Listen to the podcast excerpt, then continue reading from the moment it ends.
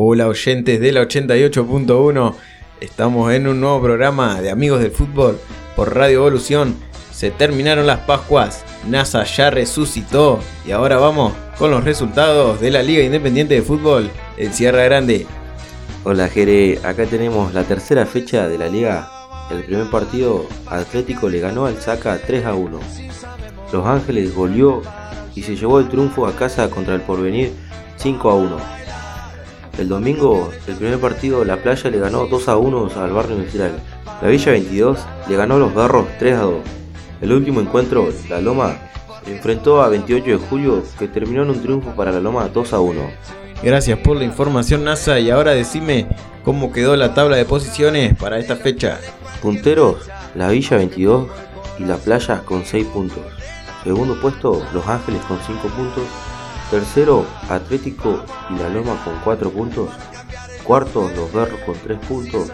Quinto, Barrio Industrial con 2 puntos. Y sexto y último puesto, Sacachispa, El Porvenir y 28 de julio con 0 puntos. Decime NASA los resultados de los partidos de la Copa Libertadores de la semana pasada. El jueves 14 de abril, Paranaense le ganó al Stronger 1 a 0. Vélez de Argentina contra Bragantino de Brasil empataron con unos tantos de 2 a 2. Emelec de Ecuador versus Deportivo Táchira empataron 1 a 1. Pasamos a la Sudamericana y decime cómo fueron esos partidos. Wander de Uruguay se enfrentó a Metropolitano de Venezuela que empataron 1 a 1. La Calera de Chile le ganó a Banfield 1 a 0. Sao Paulo de Brasil le ganó a Everton de Chile por 2 a 0. Lanús de Argentina le ganó a Barcelona de Ecuador 3 a 1. Independiente de Medellín le ganó a 9 de octubre 2 a 1. Internacional de Brasil y Guaireña de Paraguay empataron 1 a 1. Volvemos de tierras brasileras con una caipirinha en la mano y NASA nos va a contar los resultados de la Copa de la Liga. Este jueves 14 de abril tuvimos partidos Gimnasia de La Plata se enfrentó a Sarmiento de Junín, que Sarmiento le ganó 3 a 1. El viernes 15 de abril, Tigres se enfrentó a Huracán y le ganó 2 a 1. Central Córdoba y Arsenal empataron con un tanto de 3 a 3. Aldo Civi, el equipo de Palermo, sorprendió y le ganó a Rosario Central por 1 a 0. News de Albois le ganó a Patronato 1 a 0. El sábado 16 de abril tuvimos San Lorenzo versus Platense que con su nuevo DT San Lorenzo no pudo lograr la victoria, empataron 2 a 2.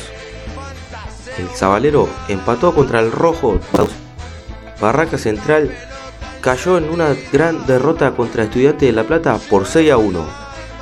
Racing Club y sigue puntero le ganó a Unión por 1 a 0. El domingo 17 también tuvimos partidos. Defensa, Justicia y Atlético Tucumán empataron 1 a 1. Godoy Cruz contra Vélez empataron sin tantos. Argentino Junior le ganó a Talleres de Córdoba por 2 a 1. El Ceneice empató contra el Granate 1 a 1. Banfield cayó en una derrota contra River por 2 a 1. No nos quedamos en el pasado y ahora van los partidos que se vienen hasta el día viernes. Para hoy tenemos partidos en la zona 1. A las 4 y media jugará Unión versus San Lorenzo. A las 9 y media, Platense se enfrentará a Gimnasia de la Plata. En la zona 2 también tenemos partidos. A las 2 de la tarde, Arsenal se enfrentará a Barraca Central. A las 7 de la tarde, Huracán se enfrentará a Colón. A las 7 de la tarde, Estudiante de la Plata versus Tigre. A las 9 de la noche y último partido, Independiente se enfrentará al Dosive de Palermo. Para mañana 20 de abril tenemos partidos desde la zona 1. A las 2 de la tarde, News Boy se enfrenta a Banfield. A las 4 y media, Patronato se enfrentará al puntero de la zona 1 a Racing Club. A las 7 de la tarde, Talleres de Córdoba se enfrentará a River Plate. También tenemos partidos de la zona 2. A las 4 y media, Vélez se enfrentará a Central de Córdoba de Santiago del Estero. A las 7 y media de la tarde, Lanús se enfrentará a Rosario Central. Último partido, 9 y media, Boca Juniors se enfrentará a Godoy Cruz. Para el jueves 21 de abril, a las 4 de la tarde, Sarmiento de Junín se enfrentará a Defensa y Justicia. 18.30 Atlético Tucumán se enfrentará a Argentino Junior. Para mañana también tenemos Copa Argentina. A las 3.35 Ferro se enfrentará a JJ Urquiza. Volvemos con los datos curiosos del Mundial esta semana. Y NASA nos va a contar algunos rumbo a Qatar 2022.